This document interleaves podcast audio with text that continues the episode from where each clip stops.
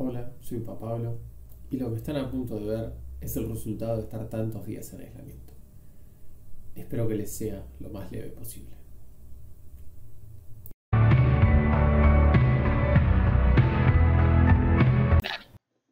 Bueno, buenas, buenas noches, buenos días, buenas tardes. No, no sé desde qué uso horario nos están escuchando, pero esto es una edición fallida de Jugando con Papá Pablo. Eh, donde la intención original de este programa era, era jugar jueguitos Jugar. y hablar con invitados, pero no se ha podido en esta ocasión debido a, a cuestiones atribuibles a, a seres místicos más allá de nuestra comprensión. Eh, pero bueno, vamos a. El show debe continuar y vamos a continuar este show eh, dándole la bienvenida a un invitado fenomenal, formidable, espectacular, un amigo de la casa, el señor Juan Rocco. Hola Juan, ¿cómo estás? Un placer Qué tenerte, introducción. tenerte luego de tantos tropiezos. ¿Qué hace, viejita? Un gusto, un gusto para mí estar acá, aportar a la causa de nada respetable para generar más contenido shitpostero. Qué bueno, qué bueno.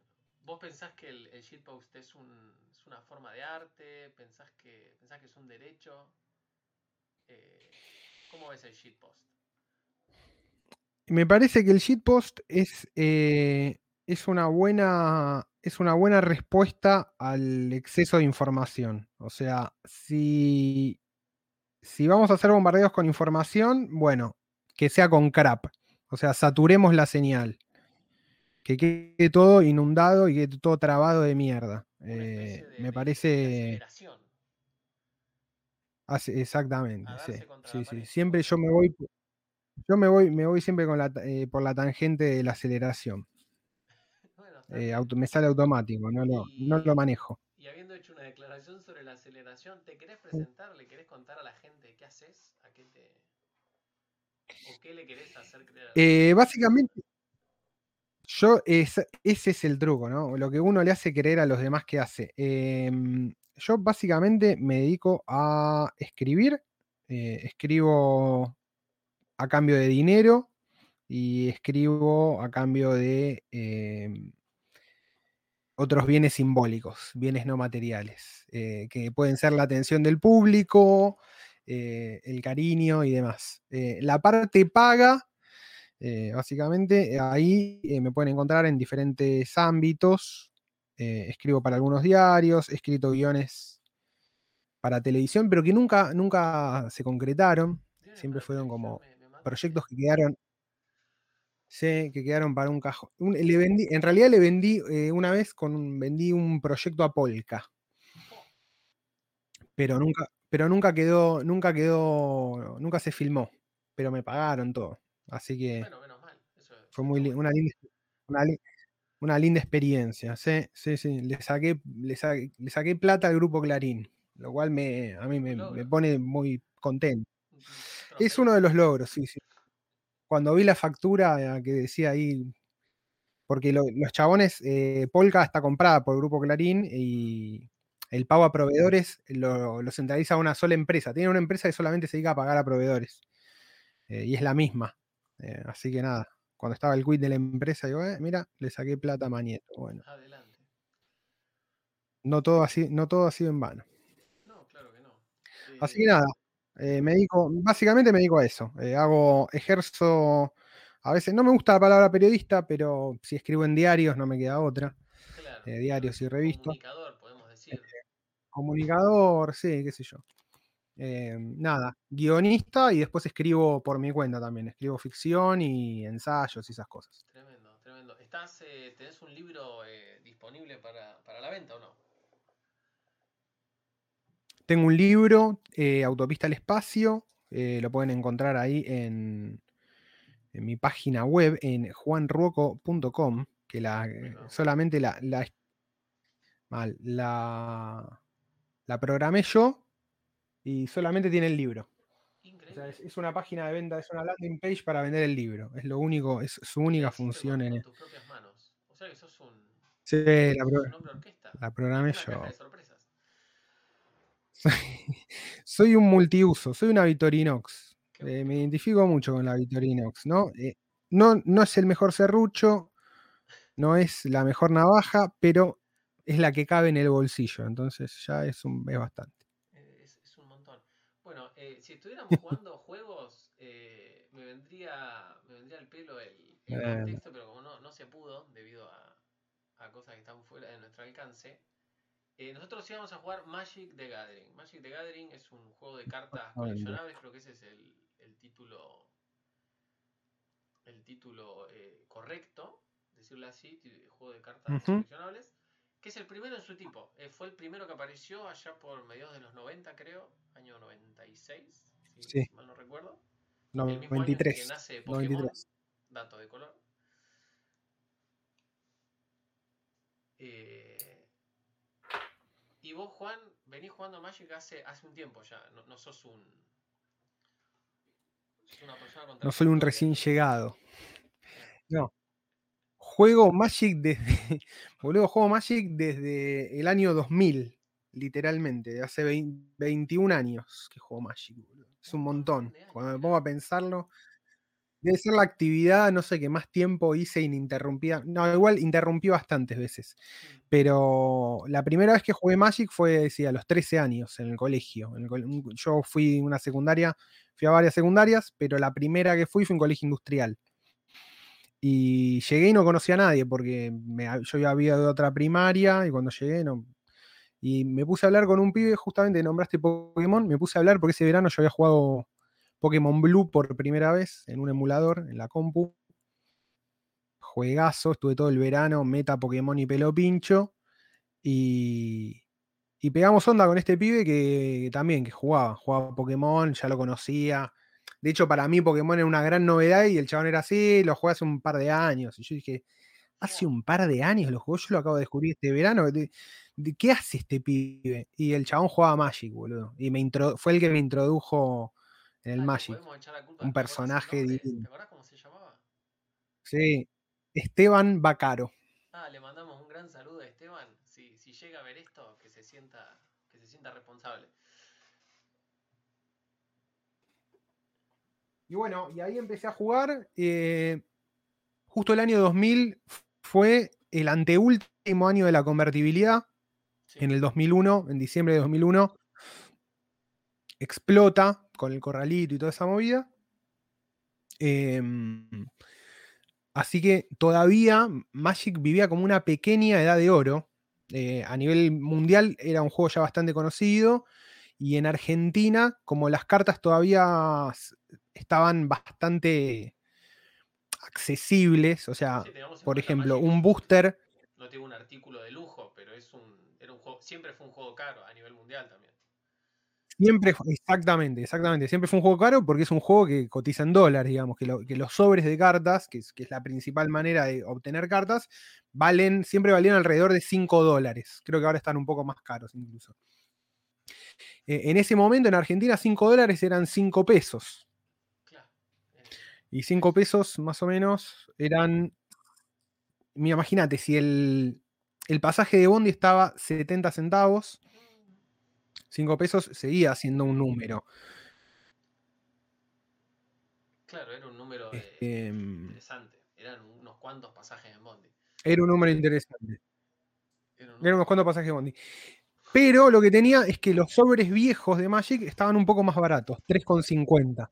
Ah. Entonces, como que acá jugábamos, eh, jugábamos mucho con, con ediciones que en ese momento tenían dos años por ahí, eh, o tres, dos, tres años, con cartas del 97, 98, y, y que ahora son todas cartas muy icónicas de esa época. Para mí son, es una época mítica ya directamente.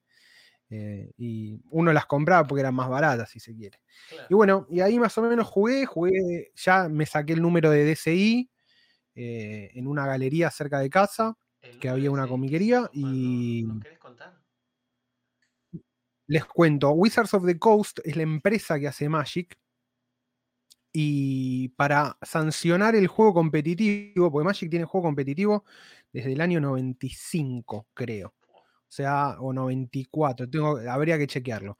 Pero fue como, es muy loco porque es como casi un pionero de los esports, porque es un juego que obviamente no era, un videojuego, no era un videojuego, pero era un juego que tenía estructura competitiva sin ser propiamente dicho un deporte.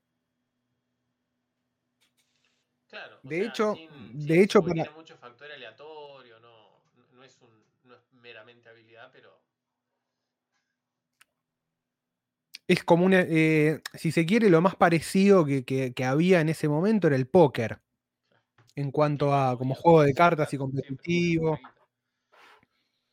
Sí, sí, sí, sí. De hecho, hay muchos casos de cuando el póker explota, eh, en el buen sentido, año 2003, 2004, eh, se empiezan a multiplicar mucho los campeonatos de póker, empieza a estar toda la movida de póker online y qué sé yo. Hay muchos jugadores de Magic que pasan a ser pro de póker y les va muy bien. De hecho, creo que hay un pibe acá de Campana que hizo eso. Habría que ubicarlo. Yo conocía la historia del chabón. Que era como pro de Magic en el 2000 y en el 2002 se metió en un par de torneos de, de póker y se llenó de guita jugando póker. Y la rompió. Así que nada, bueno, el, y el número de DCI era tu número, digamos, como de, eh, de jugador oficial. Y cada vez que ibas a un torneo oficial, la- En la, en la competencia. Exactamente, exactamente. Porque se, mm, cada torneo que era oficial sumaba puntos. Este, mm, entonces los puntos se sumaban a tu número de, de DCI. Ahora todo eso se hace cosa de un año o dos, se no, un año, el año pasado, se dio de baja, lo cual para mí fue re triste porque nada, vos todavía podías entrar a la página de, de juego competitivo de Wizards y ver eh, el historial de partidos que tenías desde, no sé, desde esa época, ¿entendés? Todos los partidos que había jugado. Tremendo. Y vos cómo, y hace, y hace poco, hace relativamente poco, creo que una semana o dos, eh, Magic, eh, no sé si Hasbro, no sé si lo anunció Hasbro o Wizards of the Coast, porque Hasbro está, creo que es la empresa que compró a Wizards. No, no, Ujú. no tengo bien en claro quién está arriba de quién. Sí, Hasbro, Hasbro está arriba de Hasbro compró Wizards. Eh, Hasbro anunció de que Magic the Gathering se va a meter en el mundo de los NFTs, que es un tema candente. eh, Candente. en la actualidad es un tema muy discutido. No sé si, sospecho que vos, siendo una persona que, que está un poco en el, en el ambiente de la cripto y que justamente en, tu, en, tu, en tu otro podcast, Círculo Vicioso, tenés, se hablan de esos temas. Eh, por, por si no lo sabían, Juan tiene otro podcast llamado Círculo Vicioso con eh, Sí. tu compañero Pablo, Pablo. Wasserman. Exactamente. Eh, muy recomendado, link en la, link en la descripción. Link en la, descripción- link en la bio. link en la bio y, y hablan de estos temas. ¿Qué- ¿Cuál fue tu cuál, fue tu, tu, tu respuesta visceral frente a ese anuncio? ¿Te pareció bien? ¿Te, parece que es un manotazo de ahogado? ¿Qué te parece? Yo hace, esto voy a aprovechar para mandarme la parte. Hace dos años escribí una nota para que se publicó ahí en el suplemento no, en página, donde hablaba de la posibilidad de cruzar los dos mundos. El de los NFT, que en ese momento no estaban todavía conectados con el tema del arte o no se, no se- no se habían ido para ese lado, sino más para el lado de los videojuegos. Y donde parecía que iba a poder haber una di- disrupción importante eran los videojuegos.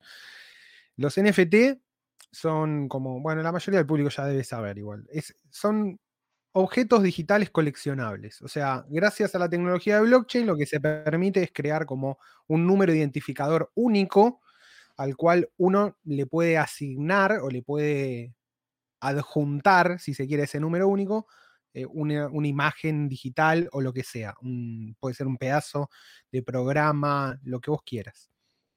Cualquier pedazo de información digitalizable, digamos. Em, eso le da justamente un carácter único. Eh, Y vos diciéndome Exactamente. objeto Y- coleccionable único, yo te eh, lo primero que se me está viendo a la mente ahora ahora es eh, una carta, tipo mi Es Magic, exactamente, porque exacta- exactamente. Porque Magic tiene esa lógica del objeto coleccionable y del objeto único, eh, a diferencia de, justamente, porque NFT es para, eh, quiere decir tokens no fungibles. e, es, es raro, es- esos, son esas- esos casos donde coinciden las iniciales en castellano y en inglés. Em, los tokens no fungibles tienen justamente, son como ítems que tienen, que les falta la propiedad de la fungibilidad. La, fungibilidad es lo que hace funcionar eh, a los billetes, por ejemplo. Vos cualquier billete de 100, si alguien te da otro billete de 100, es lo mismo, seguís teniendo 100 pesos, los dos valen lo mismo, salvo que estén deteriorados, estén rotos, sean falsos. Pero si son originales y están en la misma condición, son fungibles. En cambio, los objetos coleccionables no. Tienen diferentes valores, tienen diferentes características, no son intercambiables eh, exactamente uno por otro por el mismo valor, sino que hay que compensar valores por distintos o lo que sea. Eh, la primera aplicación que tuvieron estos tokens fue un videojuego que se llamó eh, CryptoKitties, en la, que ca- cuando salió justamente al inicio de, de lo que es Ethereum, que es la, la criptomoneda que le brinda la infraestructura a la mayoría de los tokens no fungibles o coleccionables digitales. em, cuando sale la criptomoneda esta, al toque aparece este videojuego que casi congestionó, o sea, congestionó a tal punto la red que casi la rompe, porque todavía era bastante nueva y no tenía demasiados nodos y demás. Porque generó un tráfico y una fiebre eh, enorme. Em, justamente, y el juego no era nada más que coleccionar, no podías hacer nada, solamente podías coleccionar y criar unos gatitos que eran, justamente le decían cri- CryptoKitties. Cada gatito tenía alguna característica. Por ejemplo, tenía el pelo verde, tenía ojos rojos, lo que sea. Eh, por ahí, no sé. Cola. Exactamente. Cada uno era único. Y si los cruzabas, te daban algo más raro todavía, porque tenían eh, las características de sus dos padres, digamos. Y la gente empezó a intercambiar eso a, como a una velocidad estúpida y se volvió como un boom dentro de lo que en ese momento era el mundo de las criptomonedas, que hace un- unos dos, tres años era todavía más, mm, más de nicho, no estaba tan, tan en boca de todos como ahora.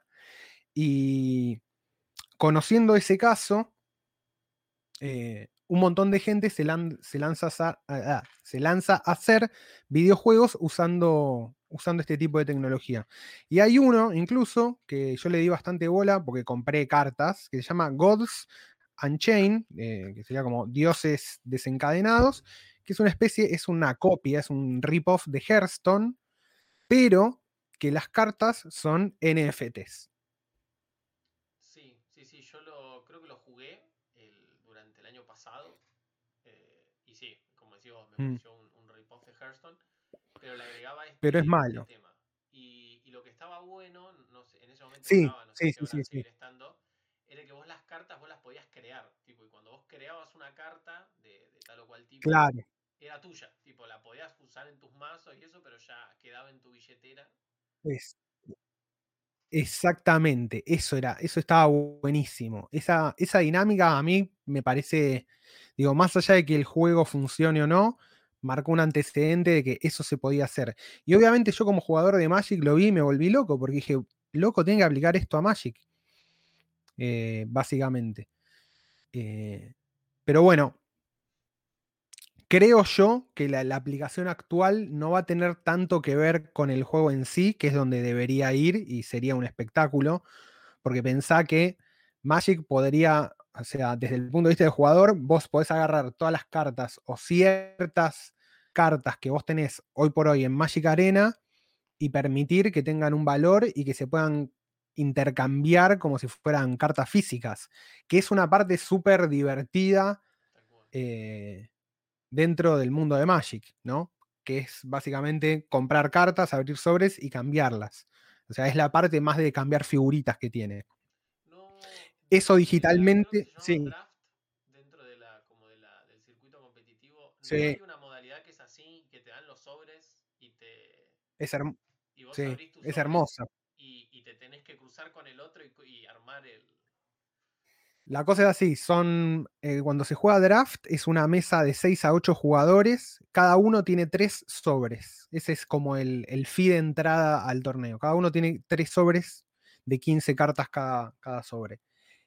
Y lo que se hace es, cada jugador al mismo tiempo abre un sobre, elige una carta y después pasa el pilón restante a la izquierda. Así hasta que no quedan cartas.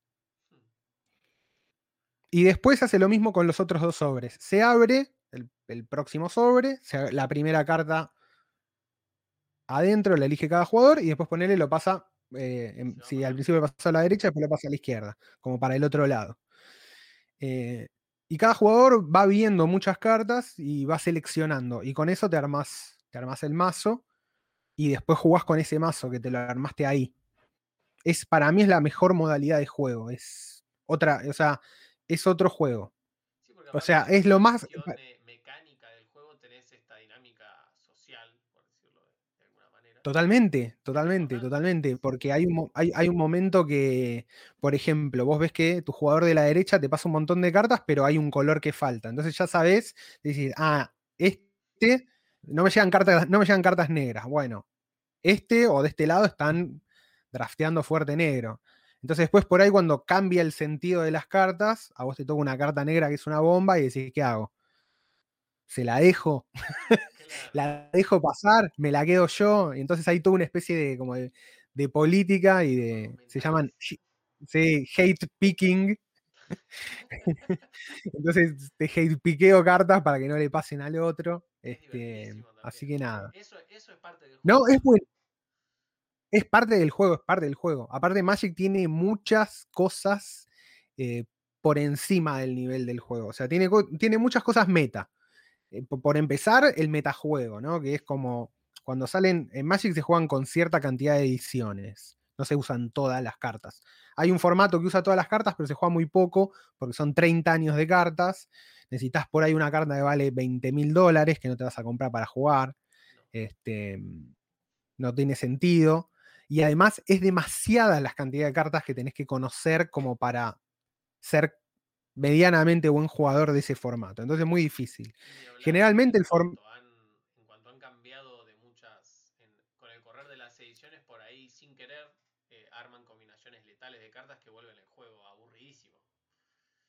Totalmente, totalmente. Pasa, eso pasa muy seguido. De hecho, por eso hay, hay una lista. En Magic existe una lista de cartas restringidas y prohibidas que básicamente tienen que ver con esto, porque como dice Pablo, cuando vos tenés un mazo o una carta que genera una, una sinergia muy dominante, es muy probable que la mayoría de los jugadores intenten jugar esa carta para ganar más y también para no sentirse frustrados de perder sistemáticamente contra la carta, pero la carta está básicamente está rota o está OP, overpower.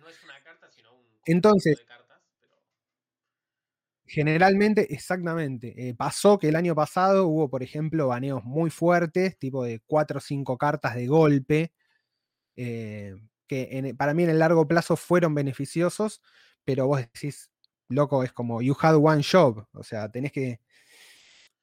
Ah, no, no, te puede pasar esto.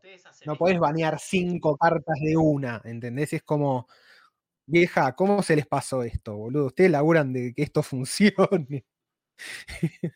o sea, este, pero, pero nada, eh, draft es una de las mejores. De hecho, en arena hay draft. No es lo mismo, está bueno porque te sirve para practicar y nada, qué sé yo. Se hace cuando llegan las nuevas, expansiones. Exactamente, se juega mucho ni bien llegan las nuevas ediciones. En Magic sale una edición nueva por, por estación. Es una por estación. Una de verano, una de otoño, una de invierno y una de primavera. Dentro del lore de Magic, porque hay lore, obviamente, eh, tienen como este ciclo de que cuando cumplís una estación cambia como la, temática. O eso lo hacen cada dos, cada dos expansiones, o son cada cuatro. Originalmente era como cada bloque era independiente, o sea, cada edición era independiente, hasta que después pasaron y durante mucho tiempo tuvieron em, ediciones de tres bloques, o sea, un, bloque de tres ediciones. tenía como compartían el mismo mundo, generalmente era como el mismo mundo, el mismo plano del multiverso. Magic también, obviamente, es un multiverso, pero tiene planos, que cada plano es como que es un universo distinto. Eh, no solamente un planeta, es un universo entero que funciona con otras, con otras reglas. Este, va, con otras reglas no, todo el multiverso tiene las mismas reglas, básicamente. Pero tiene diferentes monstruos, o criaturas, o hechizos, o conjuros, o lo que sea. Pero mm, eso cambiaba cada, o sea, cada tres ediciones tenías un bloque temático. Después, yo cuando volví a jugar, creo en el 2010, 2015, 2015, 2016, volví a jugar fuerte Magic y desde ahí no paré. Y en esa época ya habían reducido a dos. Y tenías como dos por. dos ediciones por bloque. Y ahora finalmente, ahora no, fine, año, hace dos años, pasaron a modelo de un, un bloque, una edición. Pero lo que hacen, a veces hacen a veces hacen trampa y por ahí te dicen, bueno, estas son ediciones separadas, con mecánicas separadas, pero comparten un mundo. ¿Entendés? Ponele, estas dos Ah, pasan acá. Bueno, pero eh, si Entonces, teniendo esta postura de que eran tres, hace lo que después quieren. ahora una, están acelerando. No, no hay, no hay, no hay otra respuesta. No, totalmente. Porque antes, ¿cómo era el truco? Antes eran. Eh, la edición principal tenía, por ejemplo, 355 cartas nuevas. Y después, las dos que le seguían eran como dos ediciones más chicas de 145 cartas. Entonces era como una especie de, DLC de la original. Eran como, sacamos dos expansiones de la, troncal. En cambio ahora, cada edición tiene 340 y pico cartas. Entonces le metieron, tenés como un 50% más de cartas por año, una cosa así. Obviamente con el fin de, de- aumentar más las ventas, porque desde que lo agarró Hasbro, Magic entró en, eh, como en un mercantilismo que afecta ya varias cosas de la experiencia del juego y medio es una cagada, pero tampoco queda otra. No, más vale. Más vale porque yo creo que en, en- en estos tiempos, va, en estos tiempos ya de, de mucha virtualidad y de mucha y de mucho NFT, por eso también se están metiendo, competirle a la virtualidad es difícil. Aún antes de la pandemia y ahora Mm. durante la pandemia más. que para la gente que nos ve del futuro, hoy en mayo de 2021 todavía está la pandemia. Sí, todavía está, todavía estamos en pandemia. pandemia. Vamos a meterle chucho a la gente. En La primera, esta es la- claro, esta es la primera. Lo más gracioso, lo más gracioso de todo esto, boludo, es que mm, esta situación que ahora odiamos y con la cual estamos puteando todo el día, pero posiblemente va a ser lo único significativo eh, que va a quedar en un libro de historia que nos va a pasar en nuestra vida, ¿entendés? Como, bueno, y esta- y esta gente-. Yo dejo que pase, Sí, sí, es es lo que hay, claro. Sí, sí, sí, sí. Aprendes a, ay, aprendes a vivir en este contexto. Pero va a ser tipo, bueno, esta gente fue contemporánea de- quiere aprender a vivir. Bueno, claro, exactamente. Y Hasbro está metiendo, digamos, como cada vez más cartas, eh, más ediciones pensadas para diferentes demográficas de jugadores. Hace poco eh, tocaron un terreno muy álgido que es crossovers con otras franquicias. O sea, están, van a ir full eh, el, el manual de, de hacer guita.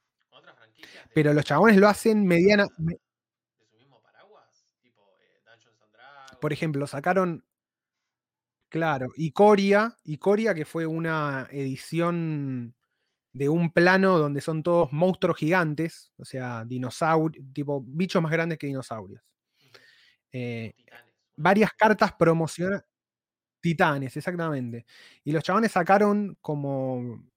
Sacaron unas cartas especiales, o sea, como apuntadas para coleccionarse, que eran, funcionalmente eran la misma carta que una del set, por ejemplo, era la misma criatura, pero el dibujo era del universo de Godzilla, ¿Entendés? Entonces por ahí tenías a Godzilla, al hijo de Godzilla, Mecha Godzilla.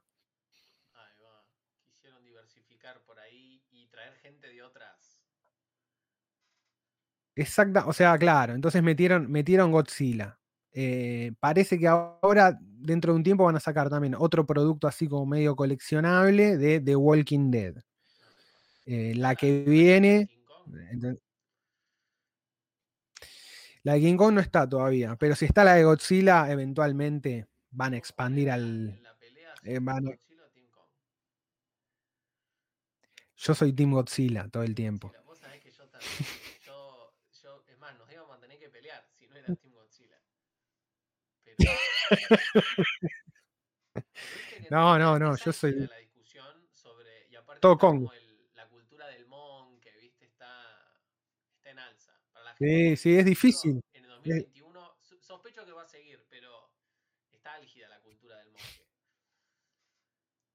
Es que Monkey está muy bullish y no va a parar. Imposible. Eh, eh, encontr- encontramos algo ahí. Eh, yo soy, en, en- en- bueno, en Círculo Vicioso hablamos mucho sobre el tema de los monos y demás. Hay ahí como una empatía muy fuerte con el mono, ¿viste? Es como que es como muy, está muy cerca. Siento que a mí me eh, impresiona la eso, boludo. de nuestra sociedad antes de que empezaran las macanas. Fue como nuestro sí, sí, sí. No sé si es. Sí. Sí, sí, sí, sí, sí, sí, totalmente, totalmente. Yo Totalmente. yo Sí, después de- de- contrapropuesta, lo que había querido impulsar, pero bueno, eh, no, viste cómo es el, viste cómo es Twitter, a veces funciona, a veces no, era el retorno como tu frogue, antes, volvamos al lagarto, antes del, del primate y nada, volvamos. Sí, sí, sí, sí, sí. No, es buena, es buena la del. No, es que es muy difícil, es muy difícil. Lo que uno puede hacer en Twitter es como detectar tendencias y elegir si se sube o no, pero no podés instalar. Uno tiene, uno tiene el sueño de que, no, voy a lograr, e-". no, te interesa a vos solo. A mí me pasa un montón, ¿viste? Decís, che, esto. No, nos chupa un huevo. Y cuando nadie. Y cuando justo dijiste algo que está como, eh, hay otra gente que también medio lo venía pensando, ahí, pum. Sí, sí, es un. es medio salvaje eh, to- todo, ese mundo de Twitter. Y volviendo un poco al tema de, lo, de los NFT, de Magic, lo que vos decías de las cartas Ah, de, sí, de NFTs. dólares, hay, hay una. Vos ves de que. A ver, no sé cómo decirlo. Vos eh, en un momento hablábamos de, del bear market de que está muy bullish. ¿Cómo ves ese mercado de, de Magic? ¿Se, ¿Se subió un poco a la ola del, de- del tumulto económico actual o, o ves que siempre siguió como por su lado? No, sigue por su lado. Es muy loco. Lo que, o sea, el Magic de papel sigue, sigue por su lado.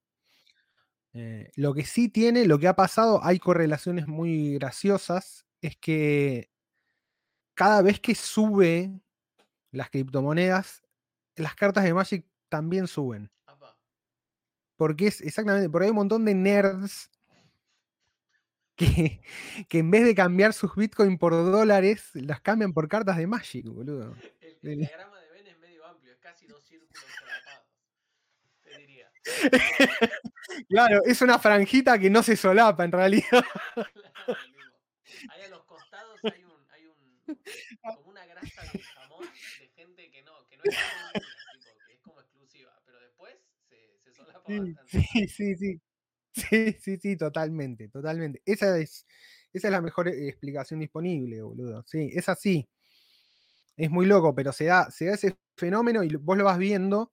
A la par que también hay un modo de juego que se llama Commander, que te permite jugar con todas las cartas del juego, pero solamente una copia. Ah, Eh, entonces hay como. Los mazos son mazos muy grandes, mazos de 100 cartas. Eh, nada, podés usar de cual- cualquier época y qué sé yo. Y eso pegó mucho, mucho, mucho, porque es una forma de juego casual, podés jugar de hasta cuatro jugadores. Entonces yo conozco mucha gente que por ahí no es asidua de jugar Magic eh, regularmente, pero una vez por mes se junta a comer un asado con unos amigos y se juegan unos partidos de Commander de 3 contra 3, ¿viste? Como, y, es divertísimo.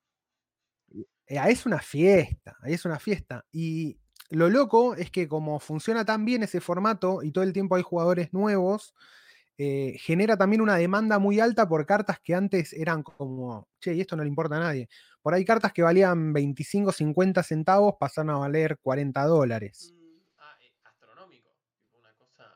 Sí. Sí, sí, una locura, una locura. Y eso genera como más presión en las que ya de por sí eran coleccionables, ¿no? Las clásicas, ponele.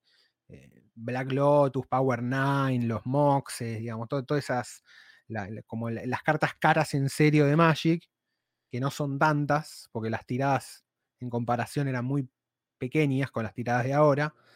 em, Justo ahora que lo mencionaste. eso sigue Lotus. subiendo. de- Black Lotus eh, es una Sí. carta de, de Magic que sale una bestialidad. Es, eh, si no es Sí, la más sí, sí. Literalmente no tiene. Es la más cara, es la más cara y no tiene, o sea, no tiene techo. Hoy cualquier, hoy cualquier persona, a la luna, a la luna, cualquier persona que tiene guita de forma medio estúpida, mira con cariño a un Black Lotus. Pasa mucho de ver youtubers, ponele, hay muchos youtubers españoles que compran, que empezaron a comprar Magic, como cartas caras de Magic, viste, como 10 mil dólares, 50 mil dólares. Y hay un chabón que compró tipo un Black Lotus PS10, tipo mint perfecto. O sea, lo abrieron de un sobre, mientras filmaban el sobre, salió y así como salió lo guardaron en un coso de plástico duro. Y por, esa, por esas cartas, por ahí chabones pagan 350 lucas verdes. ¿entendés? Como un delirio. Y tiene, y tiene, tiene razón de ser el Black Lotus. Mecánicamente es, es poderoso. Sí. Mecánicamente, sí, mecánicamente está roto. No, el Black Lotus es roti- está rotísimo. Vale, es un artefacto, vale cero manás. Lo bajás, Gratis. lo girás, lo sacrificás gratis, o sea, entra gratis y te da tres manás de cualquier color en la Ah, combinación que quieras. tenés razón. Si te tocó en tu mano inicial, eh, listo. A casa. Exacto, gana- ganaste. Sí, es que es eso. El Black Lotus es una carta que convierte al turno 1 de Magic. Los primeros turnos de Magic son muy importantes porque es donde vos conseguís la energía y como el ritmo de juego que vas a tener durante casi todo el partido. Eh, y acá te manda, entonces, eh, son turnos muy cruciales. Y acá te manda del turno 1 al turno 3. Esa ventaja eh, después no la, no la puedes remontar. No, no, tal cual, sí, tenés. eh, sí, está roto. Está totalmente roto. Está roto, está roto, está roto. Igual 300 lucas verdes, eh, sí, un, un mero mortal como yo lo- lo ve, es un montón de plata, es descomunal. No, es demasiado, boludo. Es demasiado. O sea, eh, después te pones a. O sea, cuando realmente vas a los números. Yo cuando generalmente hablo de Magic es como que no le doy bola a los números, porque me, me impresiona ya tanto el fenómeno en sí que, que no, que no me pongo a pensar en los precios. Pero cuando convierto esos precios en objetos del mundo real, y boludo, es una locura. 350 mil dólares es un, fangote de guita, boludo. Es que eso pasa con, con estos objetos, sobre todo. eh, Lo mismo pasa también con los NFTs. eh, cuando uno dice, sí, bueno, 150 mil dólares, y vas a cosas del mundo real, y te o sea, vivís un tiempo con 150 mil dólares. No, sí, sí, es un, es un buen, es un buen loot. Está bueno lootear eso. Pero no es que te salvás. No, no, no. sa- Salvarse es muy difícil. ¿Qué, qué, qué es salvarse? Salvarse es muy difícil.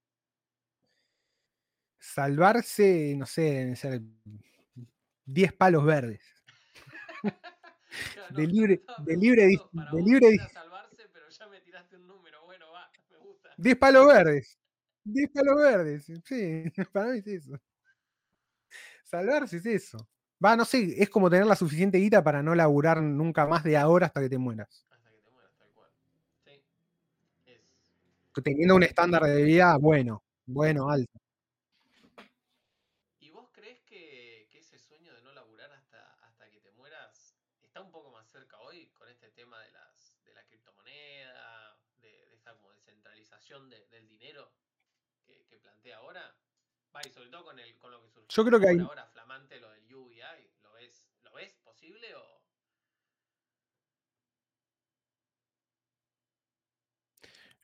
Yo creo que em, estamos frente a herramientas que van a que van a permitir, digamos, un cambio y una relocalización de la riqueza del mundo en gente que de otra manera no lo hubiera logrado. Es, o sea, no va a pasar para todos. Ese es, para mí eso es mentira. No, no, todavía no. Todavía estamos muy lejos del, del nivel de productividad necesario planetario como para que eso suceda a escala realmente planetaria. Pero sí es muy loca la experiencia de que de pronto y casi de forma espontánea, un montón de gente empieza a bancar un sistema que los termina convirtiendo o les termina ayudando a cumplir esa idea de, por lo menos de trabajar menos, de tener más tiempo libre, ¿no? Porque el problema, el problema que tenemos todos ahora, básicamente, es que todos trabajamos más, mejor, peor, lo que sea, pero dedicas más tiempo al trabajo y cada vez menos tiempo al ocio. ¿no? Porque es el único recurso limitado que existe, el tiempo.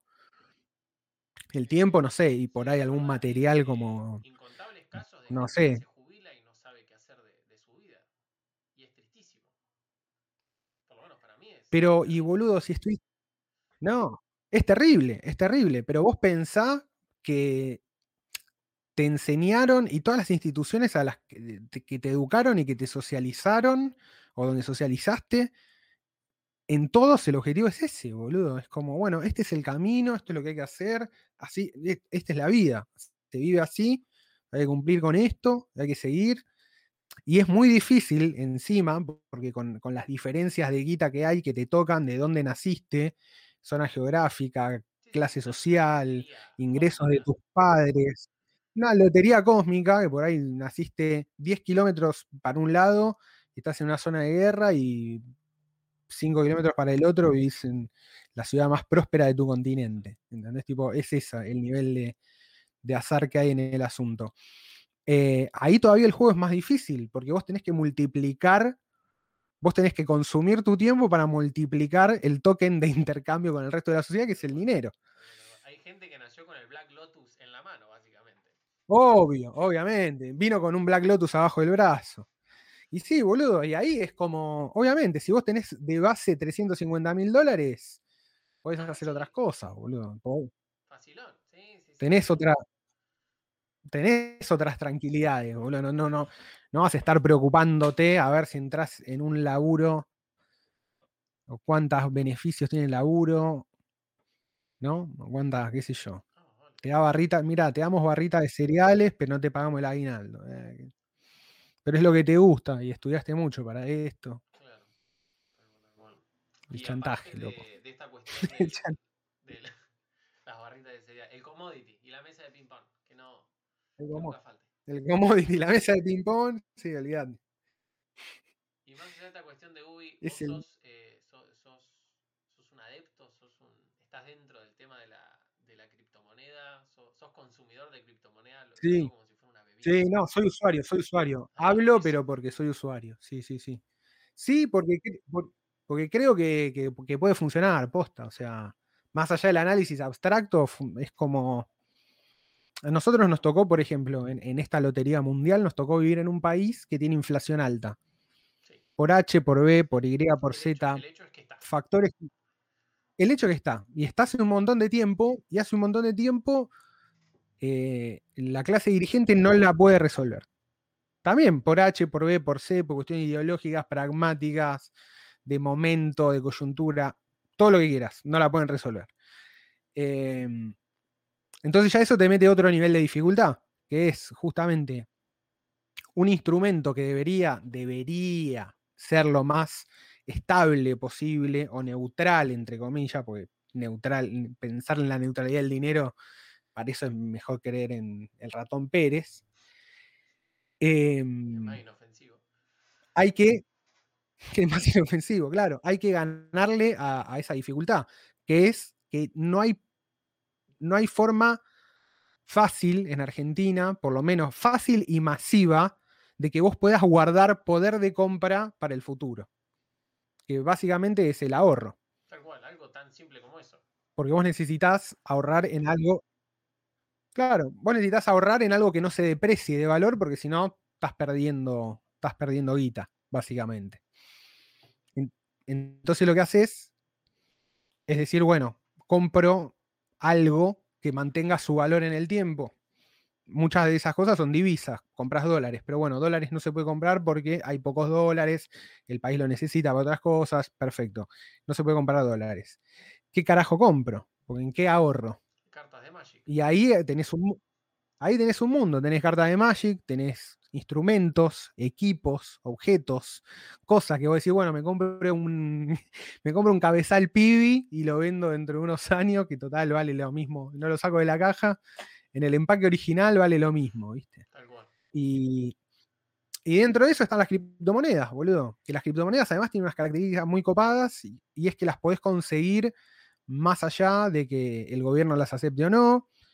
Vas a tener lugares de intercambio en casi cualquier ciudad, o en la mayoría de las ciudades grandes, ya se adopta, la vas a poder conseguir en... un poco la discusión sobre regulación de criptomoneda y es, para el que entiende un poco del tema, medio que se ríe porque dice es irregulable. ¿Cómo?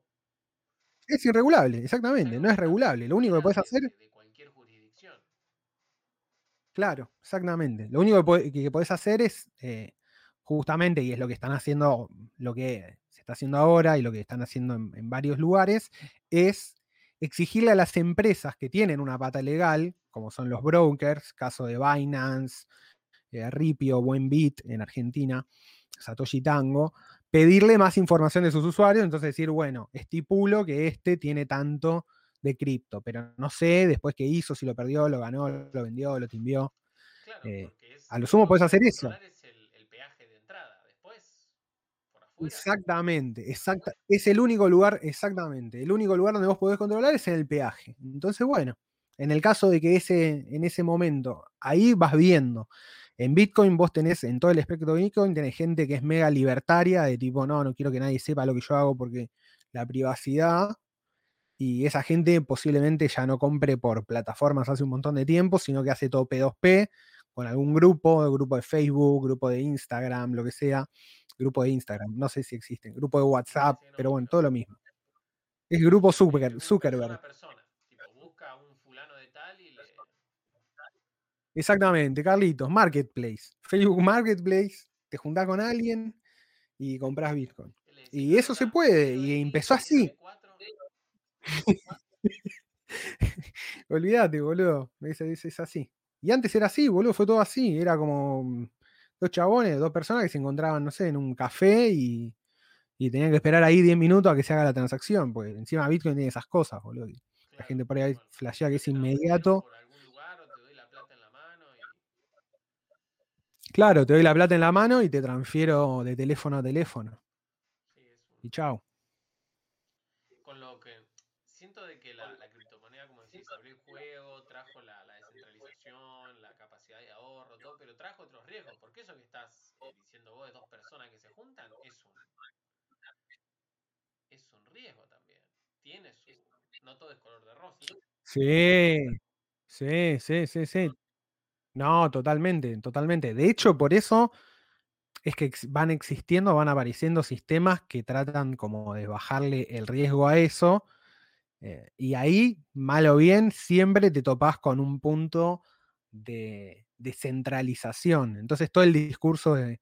Pasa que te pasa mucho, la primera vez que entras a Bitcoin decís, hay que descentralizar todo, sí, sí, es increíble, y después te das cuenta que siempre en algún lado hay un punto flaco, un punto débil, del cual depende todo el castillo de naipes, de alguna manera.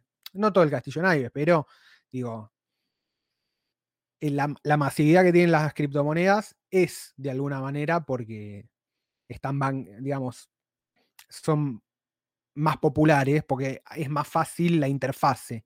Entonces, si vos tenés un broker que te lo que custodia, aunque sea momentáneamente, exactamente, te lo hace bonito y tiene él las criptomonedas y después te las vende a vos, bueno, eso baja el nivel de, riesgo de hacerlo P2P. Ahora tenés, por ejemplo, Binance tiene una opción de P2P bastante buena y es, es compra-venta entre usuarios, pero a través de Binance.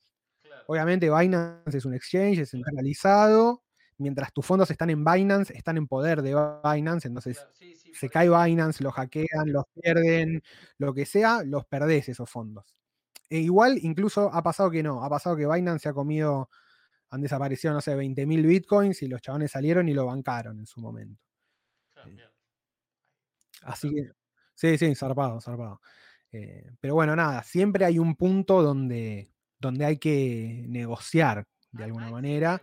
Igual también, es muy, es muy utópico sí, sí, sí, hay una búsqueda igual. eh, nosotros hablamos con unos, habla- hablamos con unos pibes que hacen una billetera desde acá, se llama Moon Wallet, y los chabones em, estaban buscando o, trabajan en, en una solución que te permita comprar en pesos eh, sin ceder la custodia.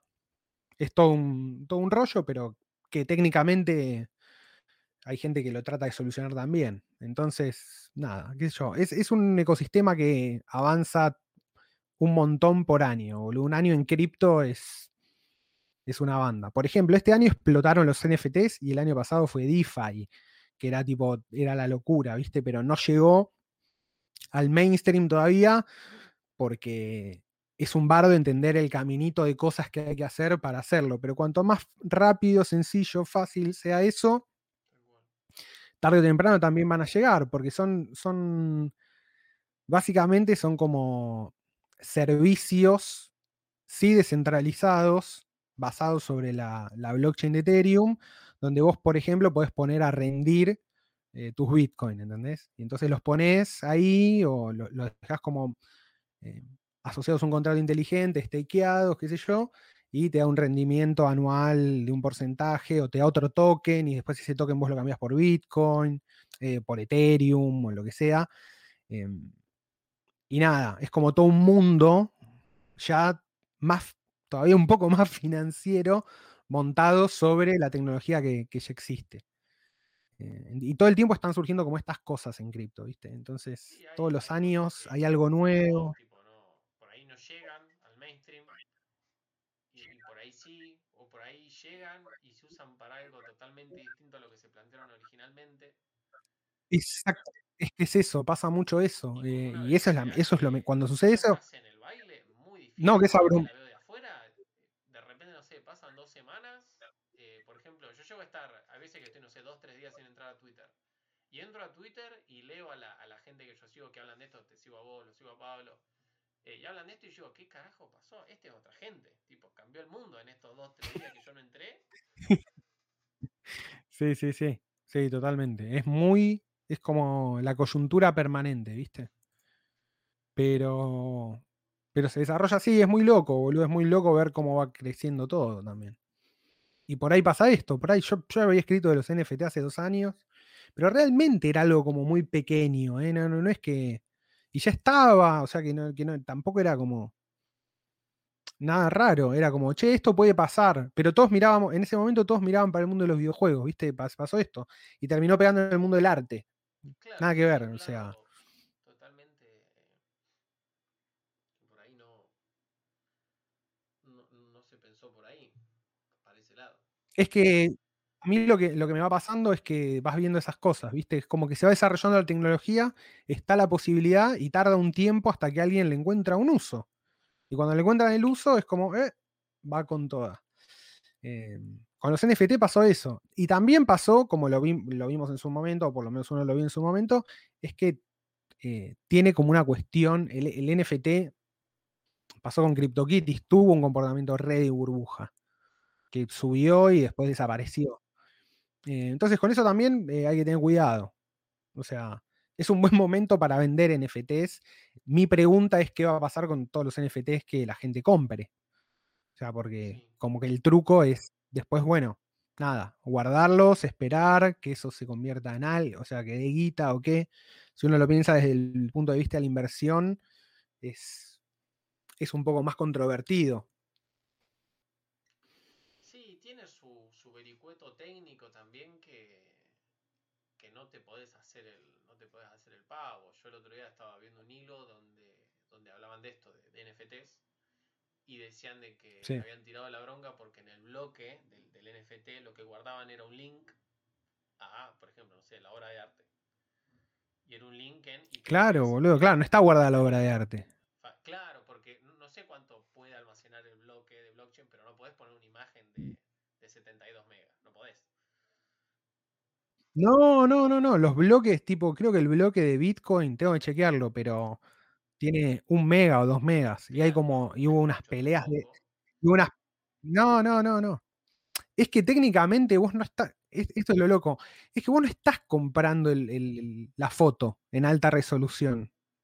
Lo que vos estás comprando es el número en la blockchain. O sea, Claro, ese- ese es el y no sé si la, no sé si la gente lo entiende.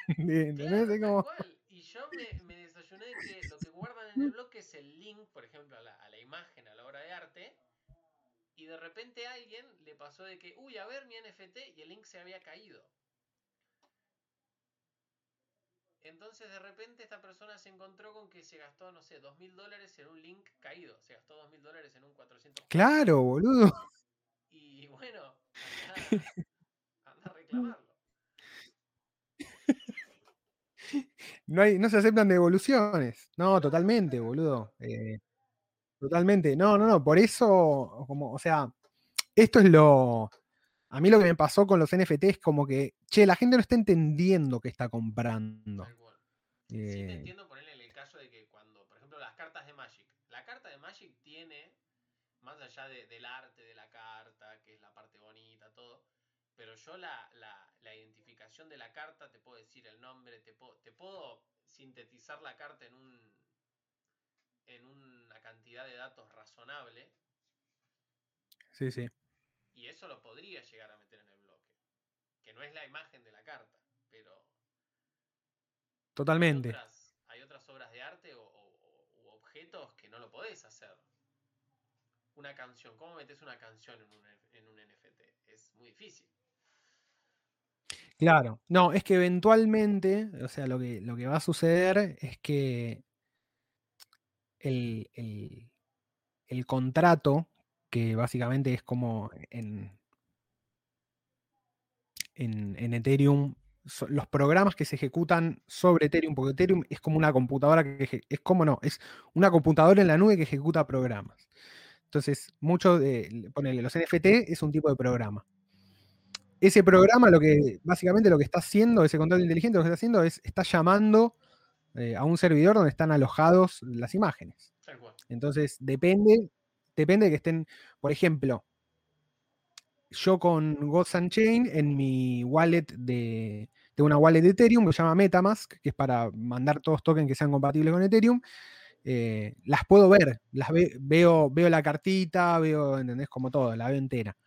Eh, pero eventualmente, si eso, si eso pierde soporte, no creo que esté, que esté, o sea, no está subido a la blockchain.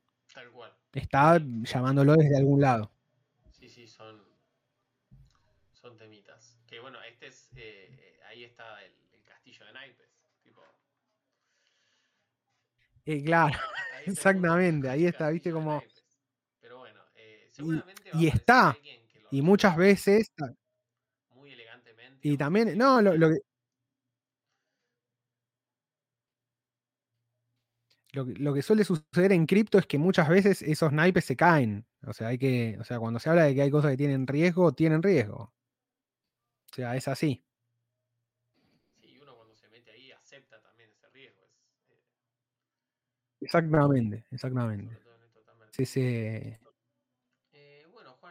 Exactamente. la hora. Eh, la- la- ¿Lo has pasado bien?